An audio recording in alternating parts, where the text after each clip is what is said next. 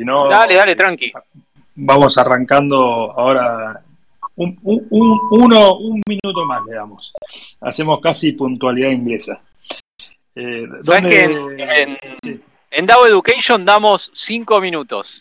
¿Cinco minutos? Bueno, Totalmente, cinco minutos, pero Vale, totalmente cinco. negro y no garantizados, digamos. O sea, nunca se. No está formalizado en ningún lugar, como para que no se tomen costumbre, ¿viste? Porque después si no son 10 y 15 y así. Che, ¿sabes que no tenía para. eh, ahí estaba revisando las preguntas, viste que te, te pasé algunas preguntas para los que están escuchando, los que no, no conocen un poco la dinámica de, de- de espacio Bitcoin, eh, perdón, de, de Bitcoin Escala. Uf, me salió espacio Bitcoin, estoy a full con un evento de espacio Bitcoin, demasiado Bitcoin en mi cabeza. Eh, pero para que no conocen la dinámica, para todos, inclusive para vos, Nubi, si, si, si, si es la primera vez, creo que alguna vez te vi escuchando el, el Space. Pero los que son nuevos, Sí, sí, sí. usa- usualmente es media hora, 40 minutos de algunas preguntas más guionadas, digamos, que, que la idea es conocerte un poco más a vos y, y entender un poco más de Constata. Eh, y después vamos a abrir el micrófono, así que todos los que quieran, de hecho ahora tiene esto buenísimo, eh, Spaces que pueden ir tirando preguntas ahí, si las quieren ir escribiendo, pues no quieren pedir el micrófono, las pueden ir escribiendo ahí. Eh, y, y si no, después van a tener la oportunidad de, de preguntarle a Nubis directo lo que quieran. La, idea es un poco, es esa la dinámica que, que tenemos. Pero no tenía preguntas sobre, sobre de- Defi, Defi- eh, es Defi, no, DAO Education, DAO Education, ¿correcto? Que me, me- DAO Education, sí. DAO Education. Que ahí, eh, si querés que nos puedes contar, ya que estamos, eh, está, está buenísimo el proyecto, creo que debe dar para dar un, un, un space adicional. Pero eso es, a mí me invitaste una vez para explicar un poco Manion Chain, pero es como otro proyecto en paralelo que tenés, otro hobby. Sí, sí, sí. Es más, es una. Empezó siendo un curso y se terminó convirtiendo en una comunidad de idóneos de aprendizaje, porque lo que vimos es que hace falta gente idónea con eh, honestidad intelectual para estudiar y evaluar todos los proyectos que salen. O sea, en un curso no, no llegábamos a poner los fundamentals y a expresar realmente lo que queríamos expresar y formar la gente en lo que la queríamos formar.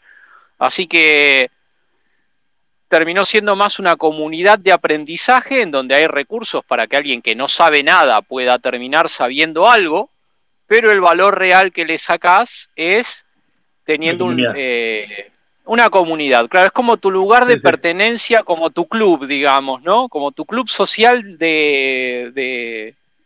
Nosotros nos llamamos Dapiens, Decentralized Sapiens.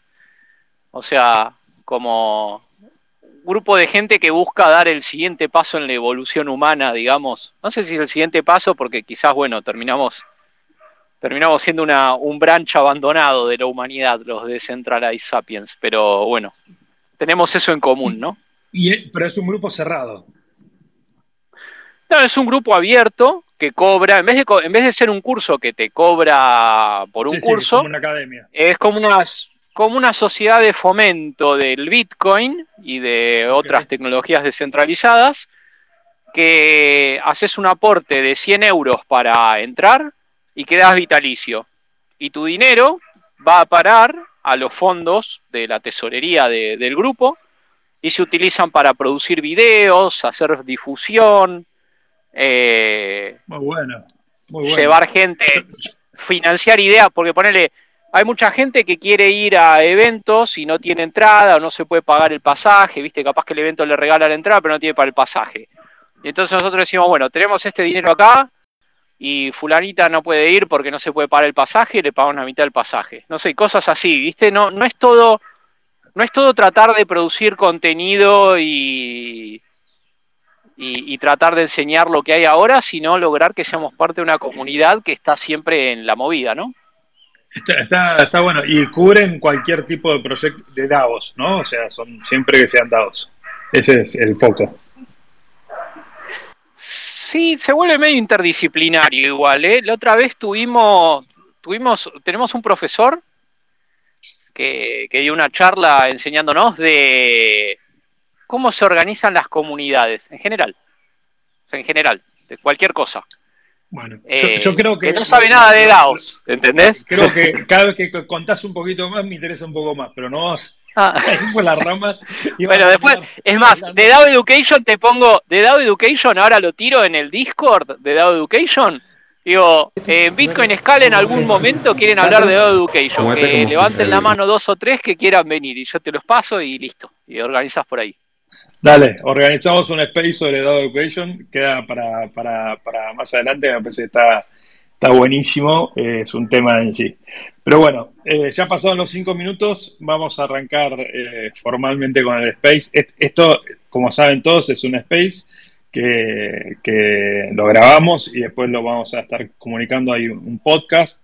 Por suerte, esta, esta nueva aplicación que se llama Fountain o Fountain, eh, que ahora vamos a estar moviéndolo sobre todo por ahí, así que todos los invitamos a los que después se suben a escuchar por ahí, sobre todo todos que son bitcoiners reciben sats por free por ahora. No sé, a mí me resulta raro decir for free. For free no, debe tener su modelo de negocio Fountain, en algún momento lo vamos a entrevistar. Pero está bueno, se pueden recibir eh, SATs y también los recibe los que producimos eh, podcasts como, como el que hacemos acá, que siempre tiene sus costos también, vos Bruno lo sabrás, todo tiene costo en la vida, así que colaboran mm. con, con Bitcoin Escala si lo escuchan por ahí. Así que bueno, dicho el chivo, arrancamos. Eh, lo primero, Bruno, a ver, eh, Nubis, Nubis. sí, sí, te dije Bruno, ¿no? Estoy, estoy quemado. Sí. Creo que te dije Bruno.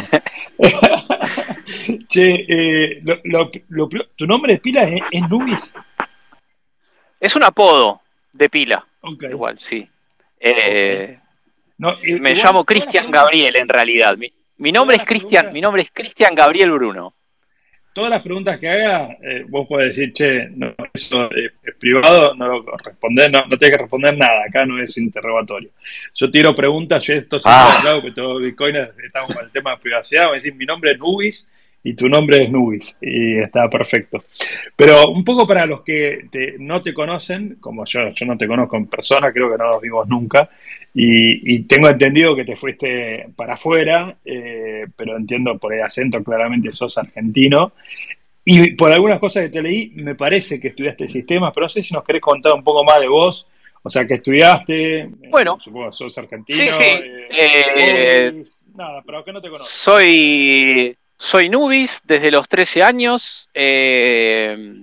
vivía en San Martín de los Andes, en Argentina cuando era pequeño y cuando me empezaron a llamar Nubis, justamente. No estudié sistemas formalmente, pero estudié todo lo relacionado a software también como desde los 12, 13 años. O sea, no, no tengo una educación formal, pero tengo una educación informal desde siempre, ¿no? Eh, empecé a trabajar en el mundo del software a los 15, 16 años. Eh, como pasante en el ISP de San Martín de los Andes, justamente. Eh, y, bueno, hobbies, me gusta, me gusta mucho tirar, tirar con armas largas. No puedo tirar con armas largas aquí en España, donde vivo ahora, entonces tiro con arma corta. O sea que lo mío es, como, tengo, como tengo en la bio de Twitter, me gusta el software, el Bitcoin, las ThinkPads y las armas. Mirá vos lo de las armas. ¿Vos sabés que eh, competiste con las ah, armas? Y el whisky. Y el whisky, bueno, el whisky es algo. De, soy conocido en la comunidad Bitcoin porque, ¿sabes qué? Me, yo, te, yo hago una cosa. Cuando, cuando sé que estoy en un lugar donde va a ir gente que conozco, eh, me siento en una mesa y me pido una botella de algo porque igual va a venir la gente. O sea, digo, porque como uno se pone como en el living de la casa, ¿viste? Te pedís algo para invitar a los demás. Y me pasó el año pasado en El Salvador que me pedí una botella de whisky eh, entré solo a un bar donde se hacía algo después de, los días de charla y me pido una botella de whisky y los mozos salvadoreños se asustaron, se pensaron que yo iba ahí medio, viste, solitario, depresivo a bajar una botella de whisky yo solo. O que eras narco, porque la verdad que te pides una botella de whisky claro. hay que ser pulenta. claro, como que, ¿viste? No, pero está muy buena esa estrategia, ¿eh? Pues yo, además me imagino si te pedí la botella de whisky, te termina, por lo menos a los que nos gusta el whisky como, como a mí, la próxima vez que nos, no, no sé, capaz que nos vimos en, ¿estuviste en la BitConf en, el año pasado? En El Salvador estuve, sí, nos vimos, seguro. Seguro, seguro, nos tomamos unos whisky, si fue una whisky, la paga capaz no nos acordamos porque nos tomamos demasiado whisky. Eh, pues, yo me acuerdo que tomé muchos whisky con, con, Andrés, con BTC Andrés, pero bueno. Ah. Eh, me acuerdo que las empecé a tomar, después no me acuerdo muy bien cómo terminamos.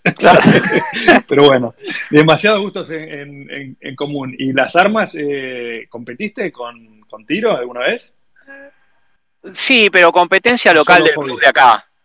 Sí, no, no, no competencia regional, es solo, solo de acá, de mi club.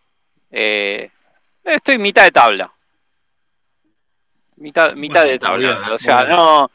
Pasa que no soy, no soy profesional, digamos.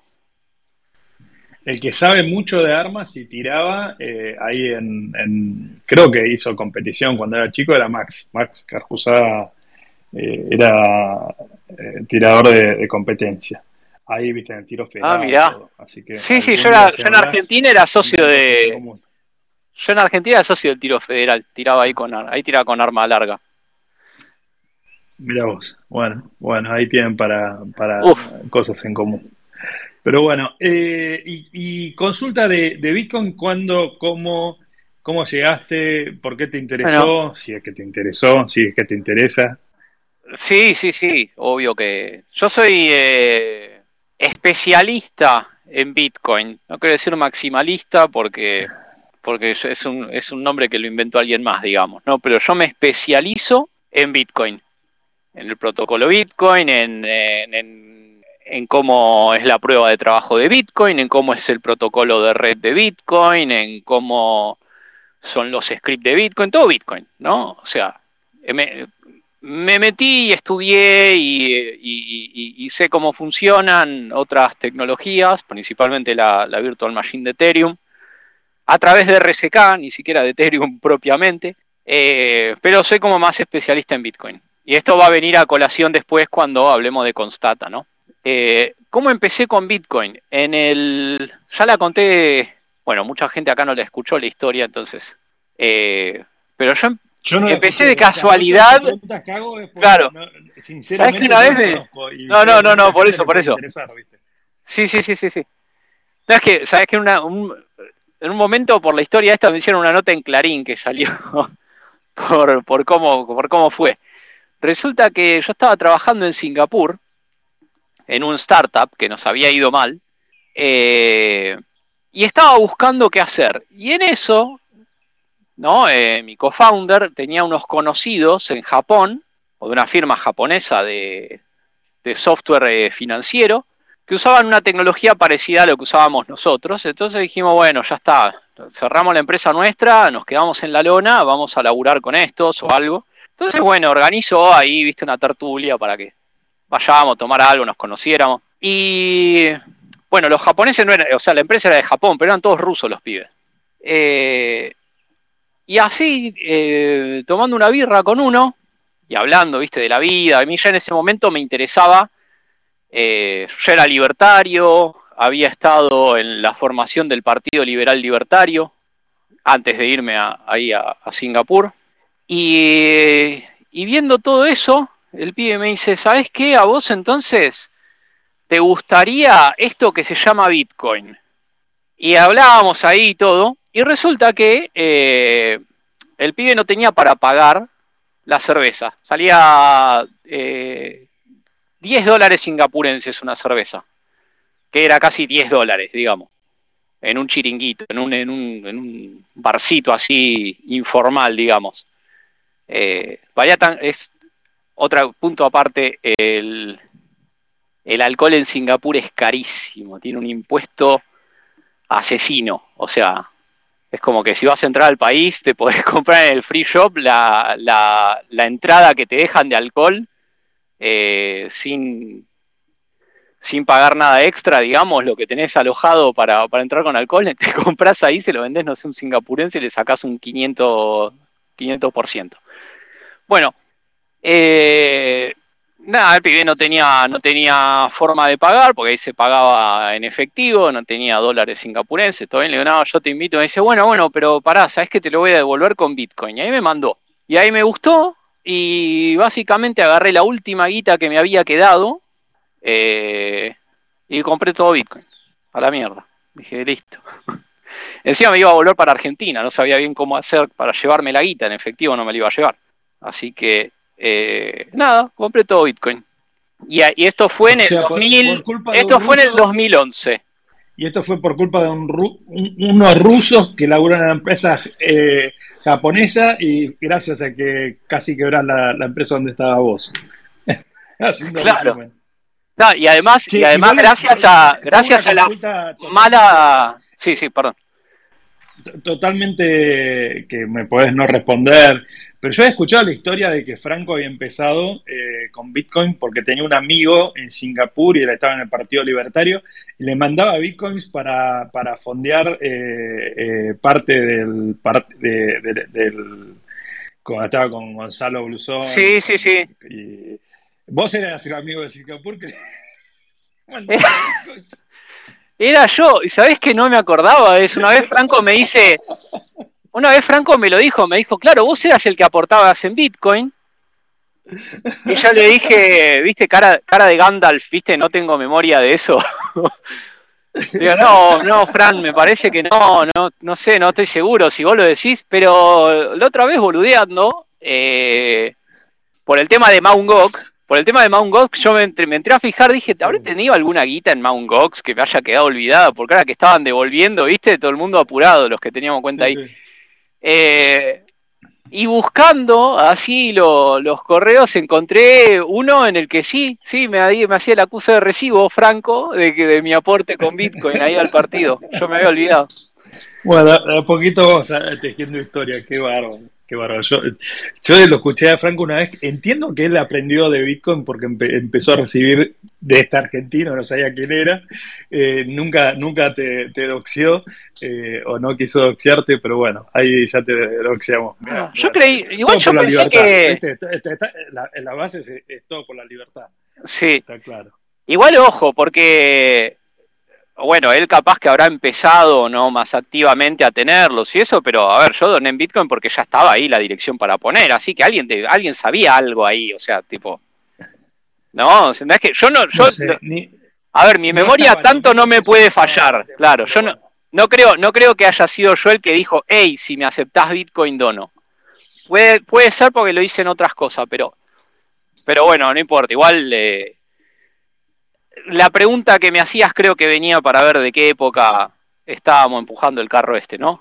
Desde ahí. No, no simplemente para. Eh, yo, yo porque, nada, me, me, divierte, me, me, parece genial que tenga toda esa, esa historia. Además, cuando uno escarba un poco en los orígenes de Bitcoin, encontrás que todos estos eh, cypherpunks eh, hoy eh, eh, este año estuve en, ahí en España, me fui a Mallorca, está Blockchain Days, que es buenísimo. Si vos, vos ahora estás, entiendo que estás por allá por Europa. Estoy cerca, estoy cerca de Mallorca. Es, buenísima esa conferencia, es muy chiquitita, la organizan unos alemanes. Y, y, nada, son todos liberales, ANCAP. y veo, siempre en Bitcoin veo mucho, mucho de eso en los orígenes. que nada, a mí, yo personalmente tengo, me, identifico bastante con esos valores. Así que me, parece, eh, eh, para mí de hecho Bitcoin es más, eh, tiene, tiene, tiene mucho trasfondo de, filosofía política, ¿no? Pero bueno, de eso podemos hacer otra charla completa. y, y otras redes, o sea, comentaste, estás metido, o sea, por lo menos estudiaste eh, Ethereum Virtual Machine y RCK, mencionaste, que no sabía que sabías bastante que le habías hecho doble clic por el lado de RCK.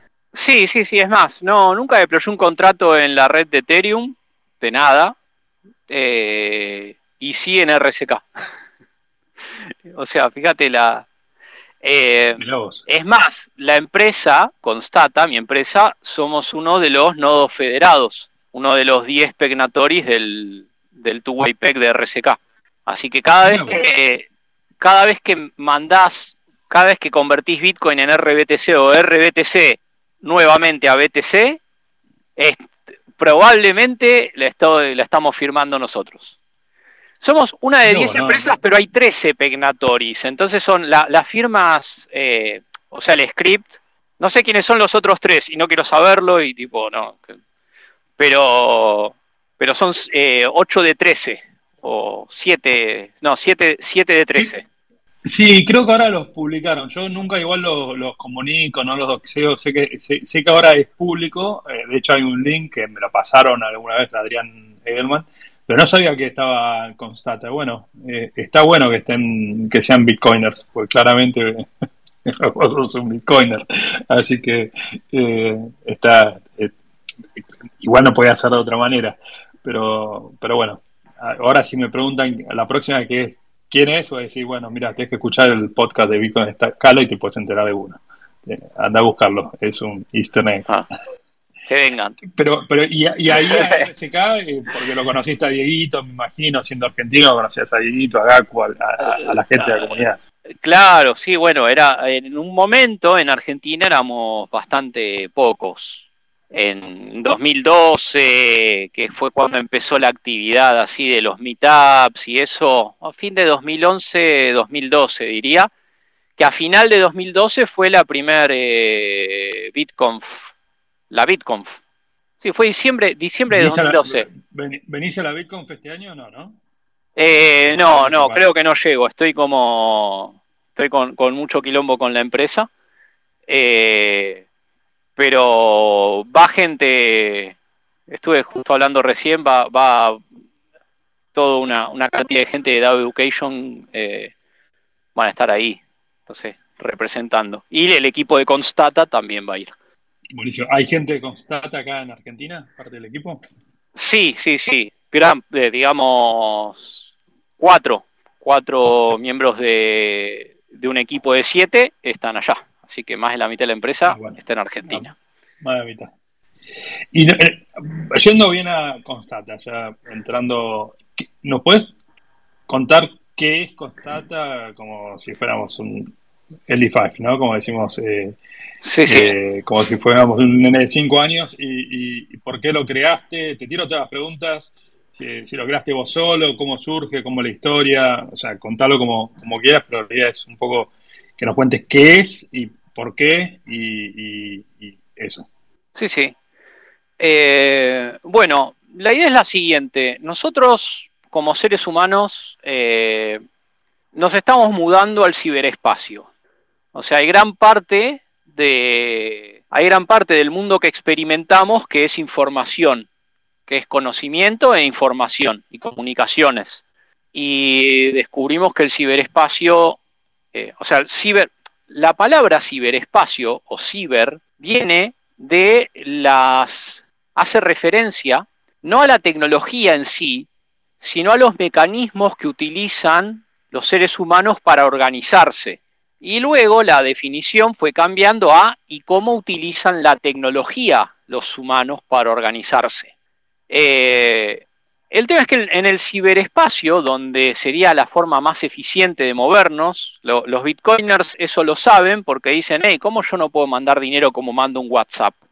Ahí tenés Bitcoin, mandar dinero como mandas un WhatsApp. Eh, hay otras cosas que hacemos en el ciberespacio, en otras herramientas que no tienen ese grado de eh, seguridad, que pueden ser falsificados, que digamos, nosotros tenemos un ciberespacio en donde si alguien te da consentimiento de algo lo puede retraer, donde si alguien, eh, digamos, donde alguien puede entregarte algo un día y otro día desconocerlo, donde vos no sabés cuándo empezó a existir un dato. Es un ciberespacio que requiere no solamente un conjunto de datos digitales, o sea, para nosotros el ciberespacio es toda la foto de nuestros gatos y nuestros familiares y todo lo que tenemos en Internet, eh, pero ¿qué pasa?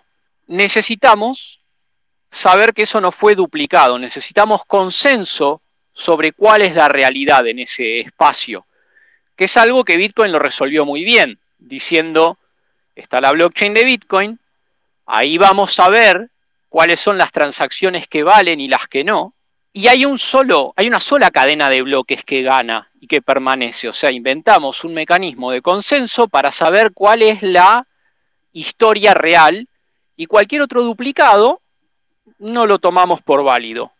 Esa parte no te la da la tecnología, sino te la da la organización humana que corre los nodos de Bitcoin y que dice, según estas reglas, vamos a tomar que esto es la verdad y esto no. Eh, y ahí el Bitcoin inventa el cibertiempo, ¿no? la noción de cibertiempo, para poder secuenciar eventos.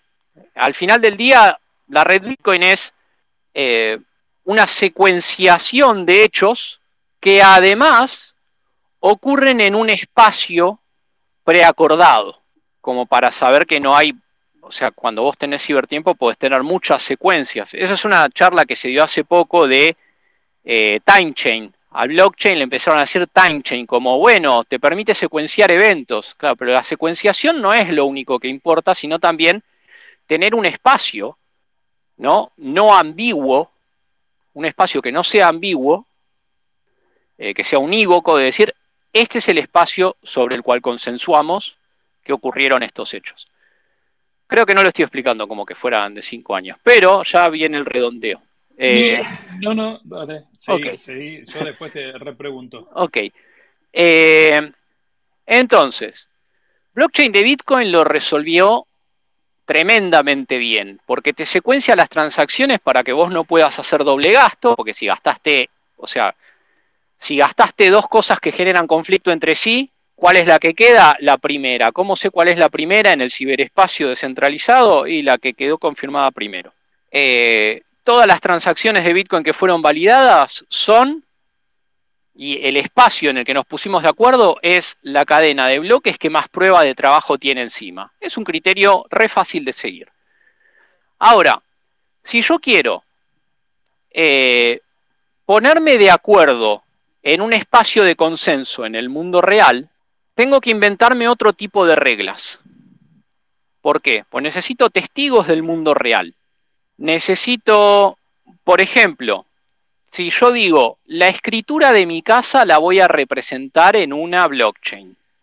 ¿Cómo hago para saber que no hay tres blockchains en las que está dando vuelta la escritura de mi casa? ¿Cómo hago para preestablecer que estemos todos bajo la misma? Bajo el mismo espacio de consenso. Y ahí ese es un tema que la tecnología por sí misma no lo resuelve, porque está en la capa social, en la misma capa social que fueron todas las personas que decidieron ejecutar el software de Bitcoin. Que después aparecieron otros que empezaron a ejecutar Bitcoin Cash y Bitcoin Cash SB y todo, y esas personas fue la capa social la que decidió ejecutar otra cosa. Entonces, ¿dónde nace Constata? Primero, de todos los procesos del ciberespacio que estamos reflejando los seres humanos ahí, eh, queremos dar integridad de datos. Gracias a la blockchain de Bitcoin nosotros podemos eh, fortalecer cualquier dato y ponerle fecha. Es decir, este dato fue registrado en tal momento por nosotros, ahí le damos, ahí lo, lo acotamos en el espacio de consenso, decimos las cosas que certificó quién, constata, ¿no? como una especie de oráculo. Eh, decimos, esto es inmutable, fue registrado en tal fecha y ¿quién dice que fue registrado? Nosotros. Ya con eso resolvemos, eh, resolvemos una, gran parte del problema de forma centralizada, que es cómo establecemos el consenso. Que uno diría, bueno, pero es centralizado. Sí, es una propuesta de consenso sobre un espacio que, eh, que va puesta por una firma de una empresa. Puede haber cientas, ¿no? Pero al final del día hay como siempre una, una raíz centralizada o si querés federada, incluso si es federada tiene, tiene sus problemas, pero hay alguien poniendo el gancho. Eh, ¿Y qué vimos que podíamos hacer con Constata también? Es decir, Constata es como una especie de registro de la propiedad o registro de los espacios de consenso y además un notario que establece quién dio fe de algo o quién dio consentimiento de algo. Entonces empezamos a proveer certificado de firma digital. ¿Qué es el certificado de firma digital? Vos ahora cuando haces una transacción Bitcoin firmás digitalmente. Eh, tenés con una con eh, criptografía asimétrica, tenés una clave privada que la guardás vos, de ahí sería una clave pública, eh, que es la representación de tu clave privada, y cuando vas a firmar algo digitalmente, aplicás el algoritmo ¿no? alimentado con tu clave privada y después cualquiera que tiene tu clave pública sabe que cuál fue la clave privada que firmó eso. ¿Qué te falta para darle validez social? Cuando digo validez social también digo validez legal, porque es lo mismo. Son las leyes son en última instancia ese consenso social que ya tenemos preestablecido. Entonces, ¿cómo le doy validez legal a eso? De nuevo, tiene que haber un oráculo que diga, Manu, la persona, o sea, vos, vos persona que existe en el mundo real, manifestaste tu voluntad de que una clave privada la vas a utilizar para dar consentimiento. Entonces, todo lo que vos firmes con esa clave privada va a poder ser asociado a quien lo firmó en cuanto, digamos, la tecnología va a decir, sí, esto fue firmado con esta clave privada, pero el proveedor del certificado de firma digital es el que va a decir, y esta clave privada a mí me consta que es de Manu, porque yo soy el testigo, yo me hago cargo. Yo soy el elemento del consenso social que tomo responsabilidad de decir tal cosa. Entonces, ubicar cosas en el tiempo, sello de tiempo se llama eso. Firmas digitales directamente usando la tecnología de las billeteras de Bitcoin. Y certificado de firma digital, también por, eh, por enunciado de la empresa, se termina creando Constata. Y ahí empezamos a decir, bueno, ¿cómo para llevar esto a... Eh, ¿Cómo para llevar esto a todas las herramientas que estamos usando en el ciberespacio? Y ahí es donde empezamos a trabajar en distintas integraciones. Nosotros le damos validez tecnológica y validez legal a las comunicaciones, por ejemplo. Entonces empezamos a trabajar en un robot de emails. Somos un agente, tenemos un robot que actúa como un agente autónomo eh, en conversaciones de correo electrónico y valida que un correo fue entregado de cierta forma y salió de cierto servidor enviado por tal dirección. Entonces somos un testigo de los mails que se intercambian la gente. Lo único que tienen que hacer es poner en copia nuestro robot. Y es como poner en copia un notario. Imagínate que vos, en vez de llamar a un notario y ver en qué fecha puede ir a prestarte atención, podés poner un correo electrónico con copia al robot de Constata. Lo mismo lo hicimos en Telegram y algo parecido hicimos en Twitter. Vos ahora en Twitter, si ponés a cualquier tweet en respuesta sella arroba constata.eu, ¿no? Arrobas a nuestra cuenta, eh, captura esos datos, los mete en un certificado autocontenido, validable para siempre, solo contra blockchain de Bitcoin, sin que tenga que intermediar Constata como empresa, eh, y te deja un certificado del tweet, incluso luego de que lo borren. ¿no? Eh, una cosa importante del ciberespacio que, que damos nosotros es que muchas conversaciones son fugaces, no solo que los que las los que participan en las conversaciones no se hacen cargo, sino que además se borran. Te, interrumpo ahí. Dale, dale. Yo hago un tweet ahora y hago eso que, vos dijiste y eso se graba en la blockchain en Layer 1 de Bitcoin. Mm, no. ¿De alguna manera? ¿Queda trazabilidad de eso? Queda trazabilidad en Layer 1 de Bitcoin, pero no guardamos los datos. Nosotros lo que hacemos es algo parecido a... Los datos del tweet no, pero, pero guardan un hash, algo guardan adentro de la blockchain de Bitcoin. Claro. Y, eso, eh, ¿y cómo hacen para, por eso cuesta plata? O sea, grabar cualquier cosa en Bitcoin cuesta plata. Sí. o sea, resumen. Eh, Nosotros agregamos... ¿Cómo hacen? Eso lo paga la empresa. si mandan 10.000 tweets, van a pagar 10.000 tweets. O sea, ¿cómo manejan el spam, por ejemplo? Nosotros pagamos como máximo el fee de una transacción estándar de Bitcoin, estándar digo, eh, uno o dos inputs y dos outputs, eh, o sea, ese tipo de transacción chiquita, eh, pagamos el fee de ese tipo de transacción cada 10 minutos como máximo, porque nosotros lo que hacemos es cualquier cosa que nos manden, incluido el spam, lo agregamos en, un solo, en una sola estructura de datos privada que la, la hasheamos y guardamos el hash de esa estructura de datos en la blockchain de Bitcoin. Y luego esta estructura intermedia que nosotros armamos, te la entregamos a vos, el interesado en validar eso. Y te la entregamos de una forma que no te das cuenta que te la estamos entregando, porque te damos un certificado en formato HTML eh, que contiene todos los datos necesarios, incluidos los originales de lo que quisiste certificar, ¿no? Guarda todo eh, adentro del mismo HTML. O sea, nosotros estamos haciendo un uso eh, extensivo de la tecnología web, porque nos parece que es el estándar de, el estándar de comunicación de documentos del mundo ahora es la tecnología web, es el HTML, no es el PDF. O sea, el PDF empezó cuando, cuando HTML no, no, estaba tan bien desarrollado, pero después de 20 años el PDF no lo usa nadie, nadie lo sabe manejar, nadie... Te tenés que instalar una aplicación en el móvil para ver un PDF y validar si está firmado digitalmente, no sé, es todo un quilombo. En cambio, lo de Constata funciona en cualquier navegador default, ¿no? El que te viene en el iPhone, el que te viene en el Android, eh, en el escritorio, en todos lados, en cualquier navegador web vos podés visualizar y validar un certificado de Constata sin instalar nada más.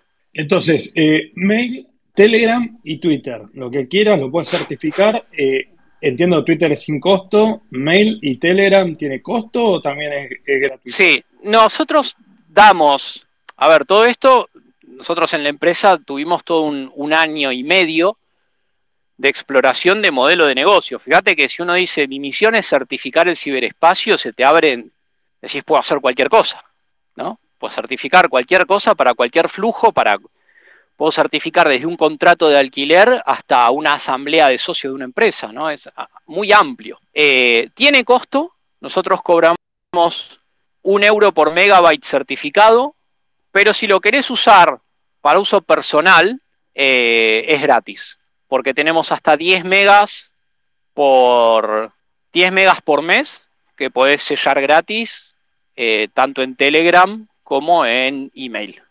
Así que nada, después igual el, el costo es en la generación, el costo es en la generación del documento, que es donde está más involucrada la empresa, pero luego el documento que generás, el certificado que generás, no requiere renovación, no requiere, eh, o sea, es autónomo, te queda para siempre. ¿no? Una vez que, o sea, vos gastás al principio y después ya no gastás más, ya está. A diferencia de, por ejemplo, un notario en donde vos vas a notarizar algo y después cuando necesitas una copia o necesitas algo, te, te cobran cada vez que vos vas a la escribanía a pedir que te entreguen algo que, que firmaste ahí algo te cobran. En este, en este, en este modelo no. Ahí, ahí están tirando dos preguntas que creo que son re oportunas. Primero, esto entiendo que finalmente, o sea, si bien hay algo que se hace offline, eh, se termina eh, sellando, digamos, o, grabando una transacción sobre la blockchain de Bitcoin. Estamos diciendo on-chain o layer one, ¿correcto? O sea, no usan SK, no usan otra blockchain. Es directamente sobre on-chain eh, en, Layer One. Sí, sí, sí, exactamente. Eh, y lo, otro, eh, y, entiendo será una transacción de Bitcoin, que después será todo el detalle técnico que, que lo podrás compartir. No, va a entrar a la parte técnica, pues es muy difícil explicarlo, supongo, por, por un Spaces. Lo otro es que, que preguntas, que preguntan acá es cómo validas un documento, qué pones en la transacción de Bitcoin, ¿Por qué? Porque puedes poner todo un documento, un libro, por ejemplo, si el documento luego se modifica, ¿cómo, cómo se valida? O sea, son preguntas que están tirando acá. vale, sí, sí. Lo que, lo que hace Constata, Ya, si vos, es más, les recomiendo que lo prueben porque además la, cada certificado de Constata contiene las instrucciones para validarlo. O sea, contiene primero el JavaScript para validarlo está metido en el certificado que te entregamos. O sea, no te entregamos un certificado estático, te entregamos un software ejecutable en tu navegador, porque es un documento HTML que tiene, que tiene código también. Ejecutable en tu navegador, o sea que es totalmente seguro ejecutarlo, porque ya tu navegador no permite que vos ejecutes páginas que te puedan dañar el sistema, digamos, ¿no? Eh, entonces lo ejecutás de forma totalmente segura en tu navegador Y ese algoritmo de validación está, de hecho, escrito de modo que lo pueda entender cualquier persona con una noción mínima de programación. Y además está explicado, ¿no? Como el paso a paso para que alguien que, si bien no, que no sabe programar, pero sabe de sistemas, que también pueda seguir y entender cómo evidentemente esos documentos que están contenidos en el certificado no fueron modificados. Eh, contra utilizando como referencia eh, una transacción Bitcoin que la, tiene, que la tendrías que ir a buscar a la blockchain de Bitcoin, ¿no? Para, para asegurarte de forma evidente. Y, no guardamos los datos. O sea, nuestro, nuestro certificado contiene todo, contiene los originales de lo que mandaste a, a, sellar, digamos, a certificar, y contiene los datos de la transacción Bitcoin donde hay que ir a buscarlo, y contiene todo el algoritmo y toda la explicación técnica de cómo se valida eso. Así que creo que una buena respuesta a esto es que traten de sellar algo, un tweet, por ejemplo, o, bien algo por mail o Telegram y vean el certificado que te devuelve. Traten de mandar una foto, por ejemplo, no si es un email, puedes mandar varios attachments.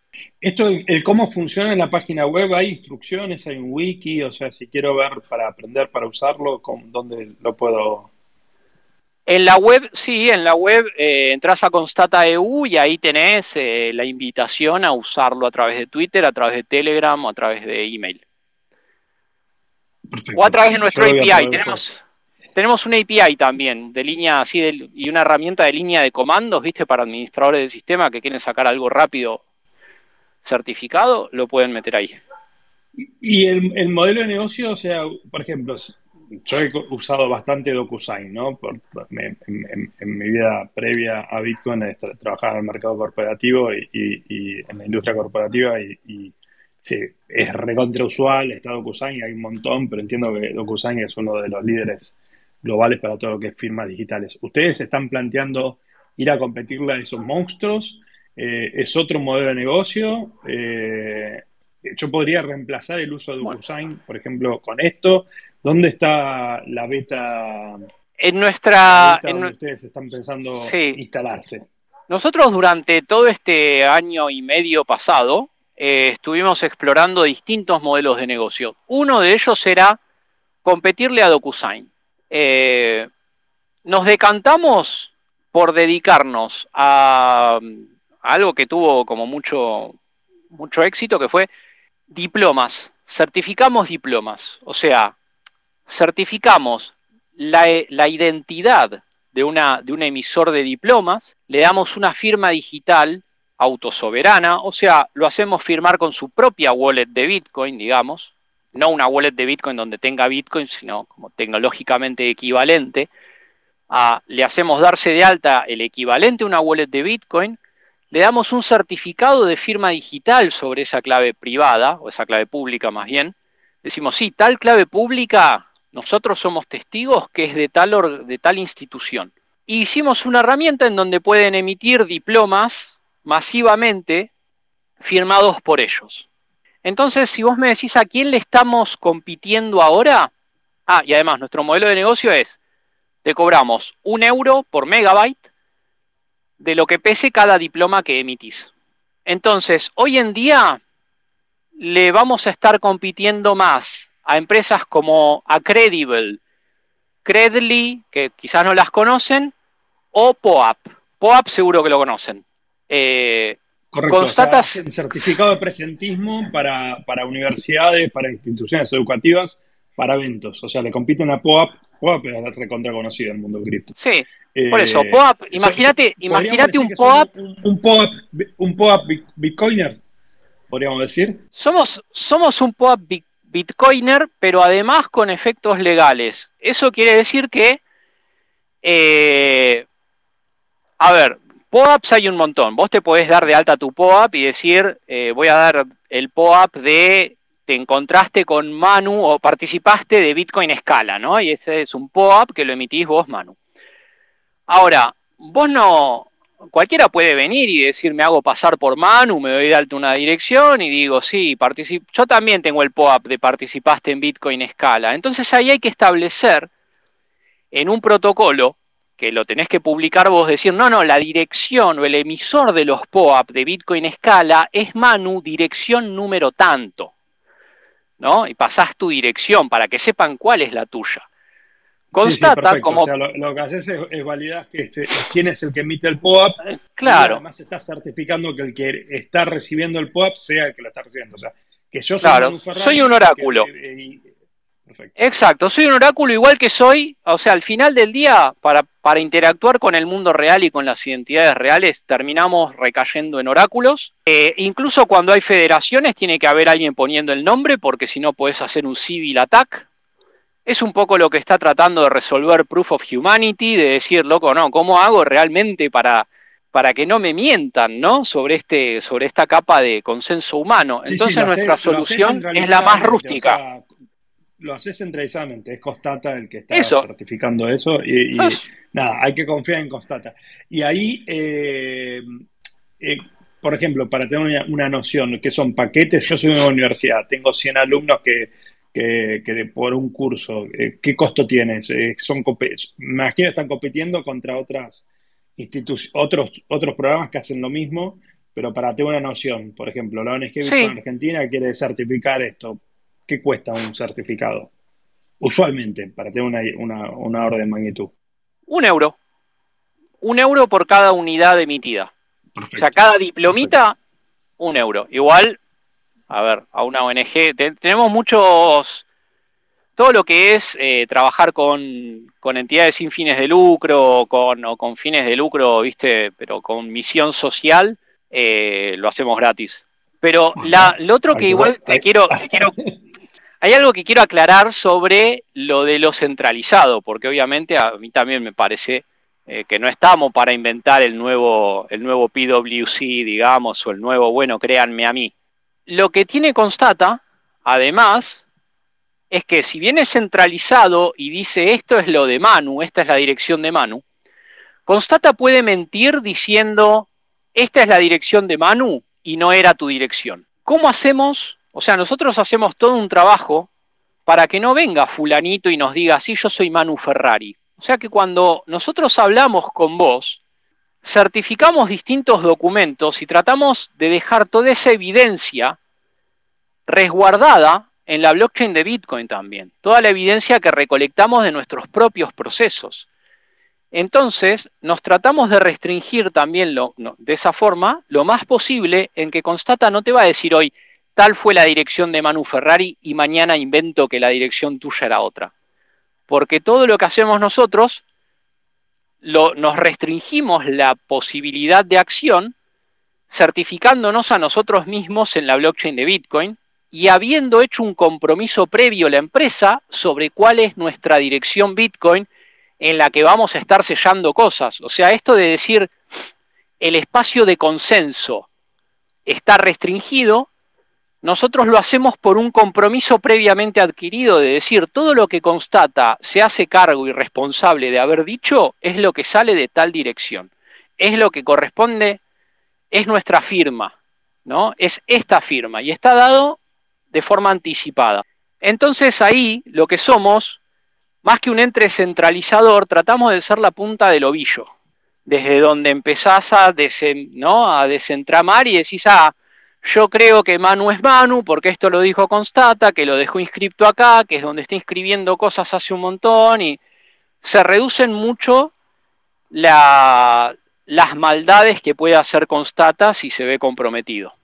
¿Y cómo es el tema de la privacidad? O sea, yo, yo me inscribo, digamos, yo, me imagino voy a, Constata, finalmente me identifico de alguna manera que esta, que esta, que esta, um, que esta adres está vinculada con Manu Ferrari, cualquier cosa que yo firme eh, va a estar vinculado con Manu Ferrari, eh, pero yo capaz que no tengo problema que constaten que mi título universitario de la UBA viene de ahí, o mi diploma de, certificado de lo que sea de la ONG, Bitcoin Argentina, lo que sea, listo, estas cosas no tengo problema, capaz que sean públicas pero capaz que otras cosas, sí, o sea, no sé, eh, me compré un nuevo auto y no quiero que se figure en el registro de propiedad eh, o, lo que sea, o capaz no quiero que este certificado de, lo que sea, sea sea público. ¿Cómo hacen para, para para, dar esa privacidad? Sí, es que la hay. Nosotros no le damos, nosotros no, además otra, otra diferencia con POAP y esos protocolos es que eh, nosotros le permitimos a una entidad validada firmar digitalmente la entrega de algo a otras personas con su identificación humana, o sea, a ellos, a como los identifica el Estado, digamos, o a como los identifica la sociedad. O sea que vos en POAP le terminás emitiendo el POAP a una dirección. Y después el dueño de esa dirección tiene la wallet y te dice, mira, el POAP es mío porque la dirección es mía, pero nadie valida si si yo le dije a mi primo que se, que se cree una wallet y que después me, me la regale a mí, y entonces tengo todos sus POAPs y resulta que me hago pasar por el que fue a todas esas cosas. O sea que eh, cuando vos recibís algo, Constata no necesita publicar además esos datos para que sepan que vos lo recibiste. El único que sabe que vos recibiste un documento sos vos porque tenés un archivo. Y si tenés que compartir ese archivo, no hace falta que quede colgado en la nube, sino que lo puedes mandar por un canal privado, lo puedes mandar por Telegram, lo puedes mandar por email, y el único que puede validar, digamos, el único que va a tener esos datos es quien recibió el certificado que dice que vos recibiste una casa y lo valida. Ahora, si vos sos el emisor de un documento, nosotros solamente necesitamos validar que vos sos una persona real que tenés las atribuciones que, es, requerido que tengas para emitir los documentos que estás emitiendo eh, y nada más. O sea, vos a esa dirección no vas a recibir tokens, no vas a recibir títulos de propiedad, es solamente lo necesario para que Constata diga, sí, este fue esta persona que llama Manu. Toda la evidencia que recolectamos para establecer que vos diste tu consentimiento y manifestaste tu voluntad de usar una clave pública en particular, lo guardamos de forma privada, centralizado, privado nosotros. Y no se lo exponemos a nadie. Eso solamente puede llegar a estar expuesto. Nosotros, a ver, como empresa prestadora de servicio de confianza, si nosotros decimos algo y resulta que no era así, y generamos un perjuicio económico, tenemos un seguro de responsabilidad civil que tiene que pagar por lo que hicimos mal nosotros. Entonces, eh, antes de que pague ese seguro, va a haber seguramente un juicio y ahí vamos a tener que presentar nosotros la evidencia que recolectamos para decir que esa clave pública era tuya. Por ejemplo, si vos decidieras desconocerla y decir, hey, no, mentira, yo no sé quién es Constate y me robaron la identidad. Recién ahí podría llegar a hacerse público, igualmente en un proceso judicial privado, toda la evidencia que recolectamos para decir que vos sos vos. Antes de eso, cualquier tercero que tenga que saber si vos sos vos o no, tiene que creer en Constata. Igualmente, de todo lo que vos firmes con Constata, como es en casi todas las firmas digitales avanzadas del mundo, cuando Constata entre un certificado que fue firmado con tu firma digital, ponemos, esto fue firmado por Manu, eh, número de documento de identidad tanto, eh, y cualquier otro dato identificatorio tuyo que nos das permiso previamente de, en el proceso de, onboarding, digamos, a que lo pongamos como que son los datos de tu firma digital avanzada. Pero eso porque esa es lo que vos querés que los otros vean cuando estás firmando con una firma digital de esas características. Vos querés que el otro sepa que vos sos el que está poniendo el gancho ahí. No sé si. Está bien. Ahora, yo si recibo el título, esto me lo otorga, por ejemplo, de vuelta. Vamos al caso, la UBA, me recibí me dan el título con este certificado que es digital, etcétera. Si yo quiero compartirle eso, lo quiero compartir públicamente, lo puedo compartir públicamente y hay forma que una persona accediendo a ese, a ese acceso, a, ese, a esa adres, después tengo que ver justamente, de hecho lo voy a hacer, es como compartir, a ver, es como compartir un PDF, ¿eh? Lo colgás, ponele que lo, lo, subís a Google Drive y lo pones público si querés. ¡Eh, acá está el link! Y alguien, puede, validar eh, de forma totalmente abierta que eso está certificado por Constata. Claro, y además, no solo que está certificado por Constata, sino que también si quiere, y es como parte del proceso, eh, que esos datos fueron inscriptos en la blockchain de Bitcoin en una fecha, ¿no? Y que no fueron modificados desde entonces. Entonces, un poquito le, a Constata le creen lo que son los testimonios sobre las personas y a la blockchain de Bitcoin le cree sobre la integridad de los datos y la fecha. Y hay, pues, instituciones eso lo están usando, universidades, colegios, o sea, pues me, comentaste de esto que es, donde entiendo que están poniéndole foco al, desde punto de vista de negocio. ¿Esto ya, ya lo incorporó alguna institución? ¿Tienen casos de éxito? Sí, tenemos, tenemos de, bueno, casos de éxitos hay varios, algunos los hacemos gratis, otros son pagos. Tenemos dos clientes pagos de esto nada más todavía y, otros que, bueno, que ya los tenemos eh, pero no los puedo decir. Eh, los que sí tenemos, que, puedo decir, uno es Plataforma 5, que es esta empresa que da cursos de programación de Argentina.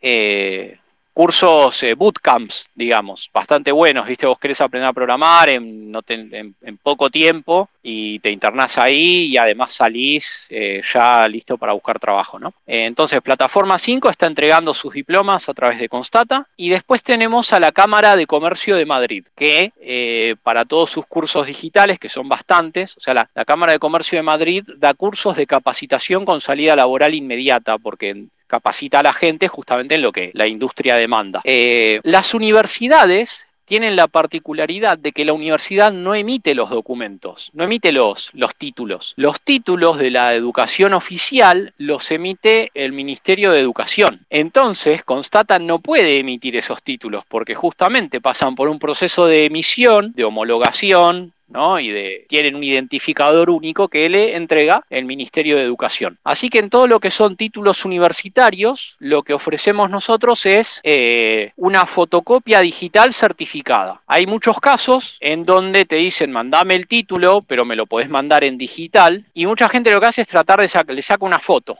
al título. Y ahí puede ir cualquier cosa y no tiene validez de nada y entonces te dicen mandame el título digital y después igual mandámelo por correo postal una, copia certificada por notario. Eh, con esto que hacemos en Constata muchos de esos procesos se pueden simplificar y vos podés mandar una fotocopia. ¿Por qué le decimos fotocopia digital certificada? Porque el que da fe de que esos datos son verdaderos es un funcionario de la universidad. Entonces el receptor le alcanza con decir, ah, un funcionario de la universidad dice que este título es válido y bueno, le creo al funcionario de la universidad. No así, digamos, porque no lo, porque no lo tengo digitalizado por el Ministerio de Educación directamente, que sería la, prueba más, más fuerte, ¿no? Porque es quien lo emitió, el Ministerio de Educación. Así que eh, estamos en eso y también en...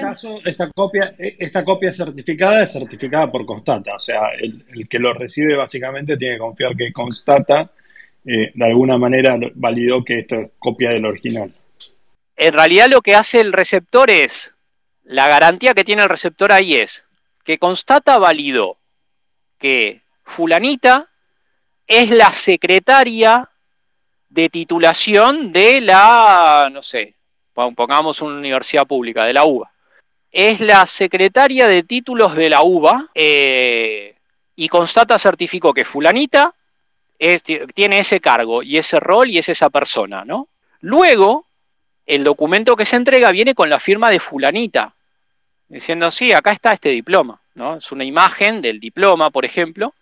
Eh, entonces quien lo recibe dice, ah, mira, acá una empresa constata, existe, está registrada, o sea, constata está registrada como prestador de servicio de confianza en el Ministerio de Asuntos Económicos y Transformación Digital de España. O sea, es un, eh, digamos, tiene una, una, legalidad en la capa social, ¿no? Está, está inscripta en, en un registro eh, propiamente de esto, ¿no?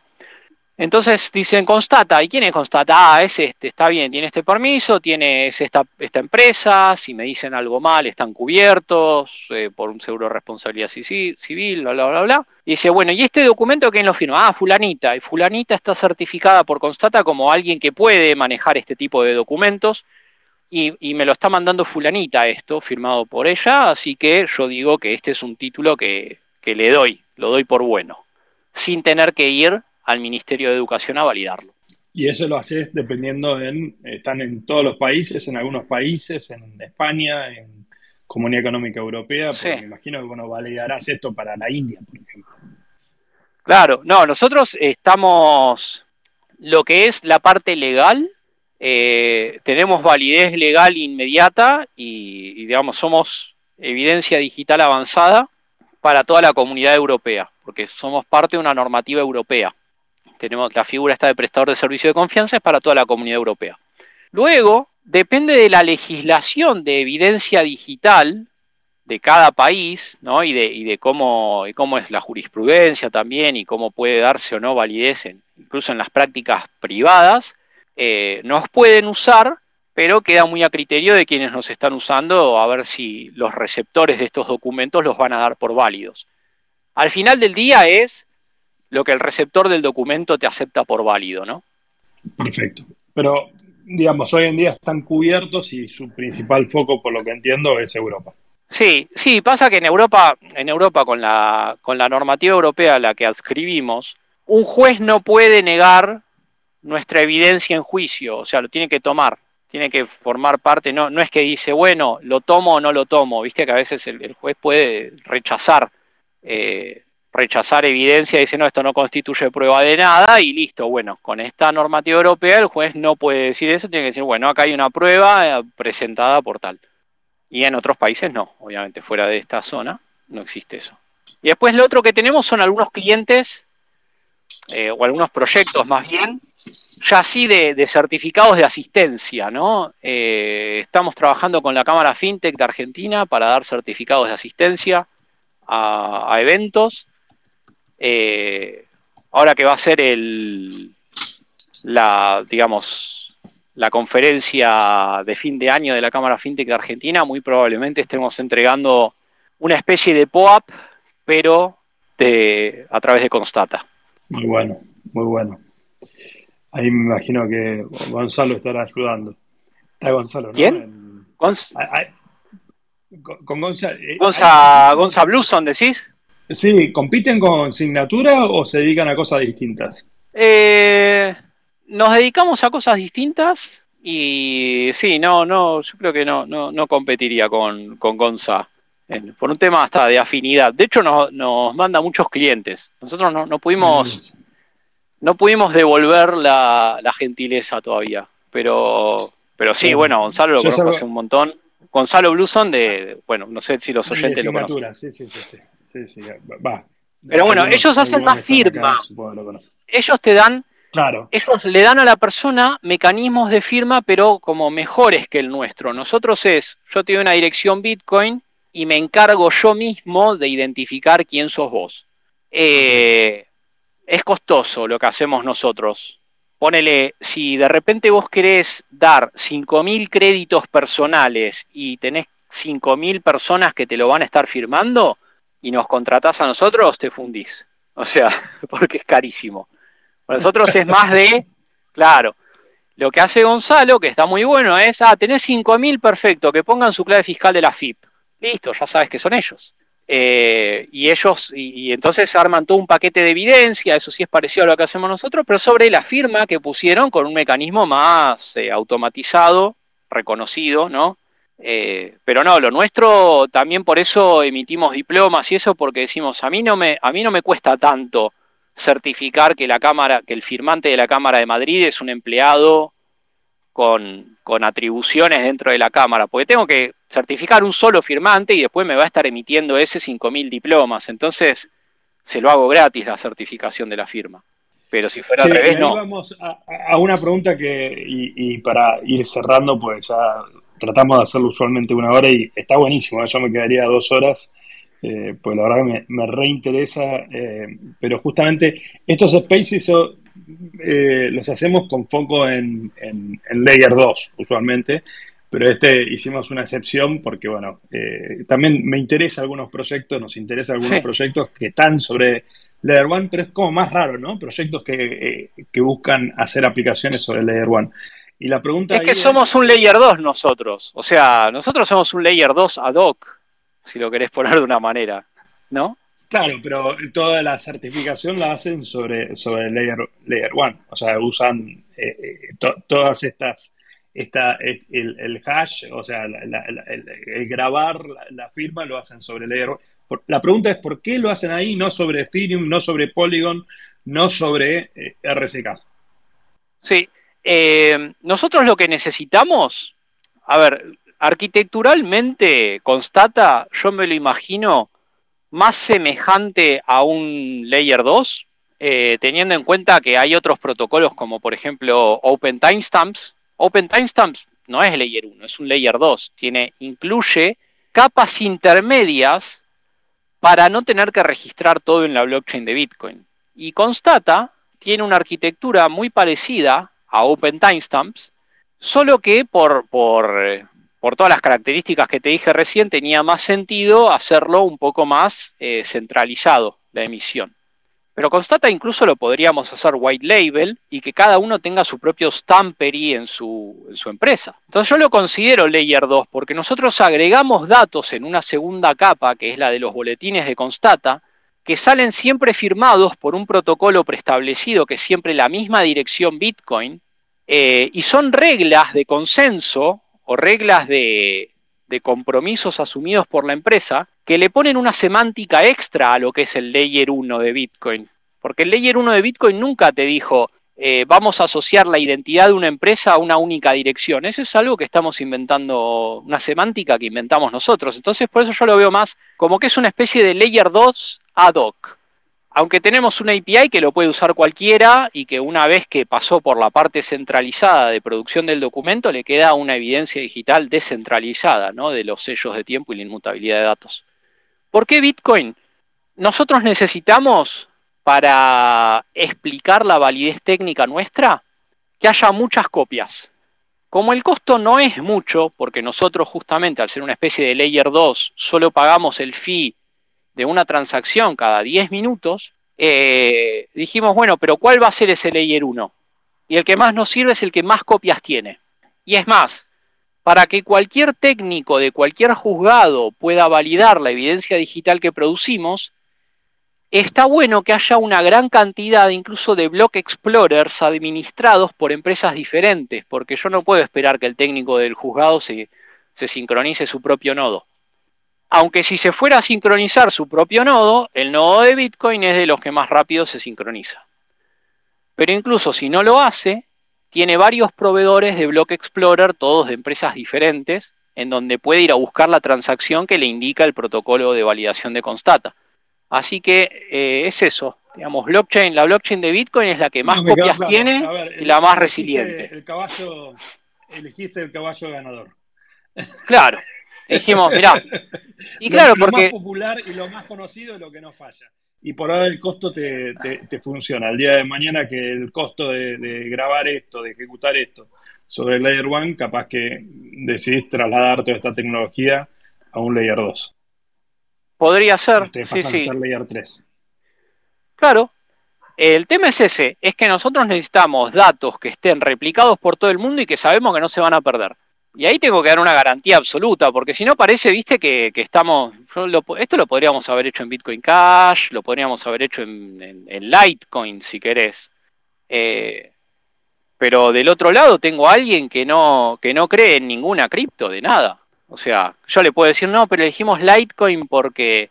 No sé, porque tengo muchos Litecoins, hubiera sido en realidad la, la explicación, ¿no? Sería algo así, viste, como no, yo estoy comprometido en este proyecto porque eh, tal me está financiando y solo me pone dinero si lo hago en esta red. En el caso de Constanta fue, no, nadie de ninguna red de nada nos está dando nada por hacerlo, por elegirlo. Nuestra única decisión está basada en el que menos chance de borrarse tiene. Espectacular. Bueno, ahí tenemos una última. Había un oyente que había tirado dos o tres preguntas y, había entrado para, supongo, para preguntar, pero se salió. No sé si se cayó o qué problema tuvo. Pero ahí entraron, alguien me hizo un comentario más, leamos a ver qué dice de, de, constata de cemento, y dice, el que constata es, constata es similar y entiendo que se puede usar como prueba en un juicio. Preguntan en... en ¿Sí? Ok. Se puede usar como prueba en un juicio. En euro... No, bueno, se puede usar como, como, como prueba en cualquier juicio de cualquier parte del mundo que se te ocurra. Donde el juez lo acepte. Pero en Europa. Claro. digamos. En Europa, es, en Europa el juez va a estar obligado a aceptarlo. En otras partes del mundo tiene, a ver, tiene características, la empresa y, todo, tiene características que, que, que te hacen considerar que en un juicio entra. Pero después hay otra cosa también. Los juicios de sector privado, digamos, eh, de, entre empresas y, digamos, lo que es el sector privado en general, suelen ir a mediaciones. Y son las mediaciones es una instancia privada. Y es una instancia donde el mediador puede tomar como prueba y puede tomar como, como fuente, digamos, de, lo que diga, muchas más cosas de las que puede tomar un juez. Tiene mucha más flexibilidad. Eh, entonces, en una mediación, constata también, digamos, tiene, no, no hay motivo para que un mediador diga, ah, no, lo que dice constata no lo voy a creer. Bueno, lo tenemos a Néstor que se metió ahí a último momento. Tenemos que ir cerrando, eh, pues, pues tenemos, Luis se tiene que ir para una reunión, pero aprovechamos Néstor que es un... Vale, hola, hola, Luis, hola Manu, genial.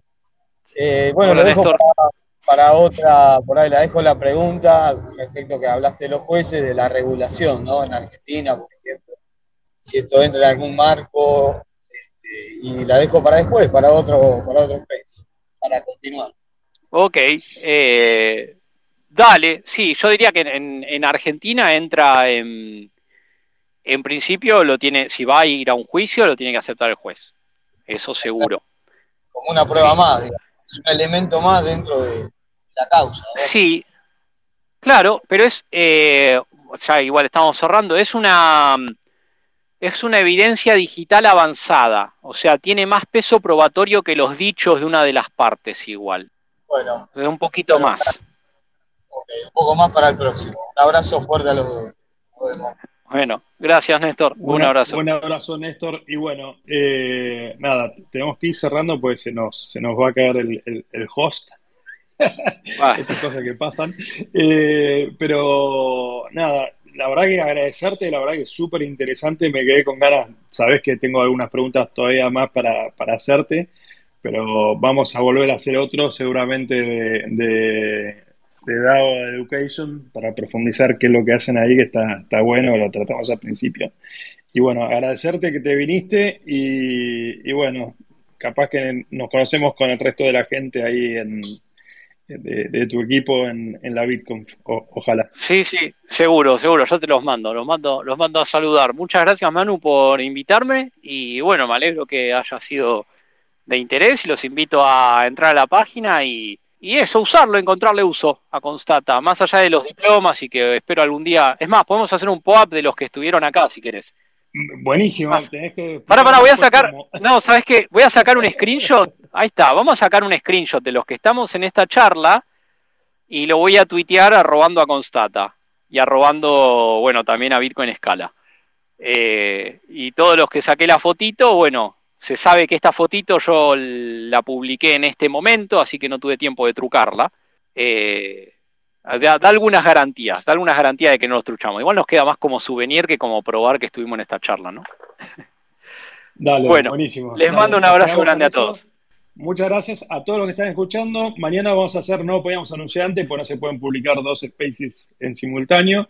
Mañana vamos a tener un space especial sobre la Bitcoin, así que esta es semana intensiva de, Bitcoin Escala, donde vamos a estar entrevistando a Rodon Dragnes eh, y vamos a estar comentando algunas novedades. Van a haber descuentos para los que vayan a Bitcoin, así que bueno, súmense, van a haber varias sorpresas, eh, inclusive sobre un side que estamos eh, organizando estamos eh, ayudando a, organizar. Así que no se lo pierdan. Excelente. Bueno, un abrazo a todos. Adiós. Gracias, Nubis. Un abrazo grande.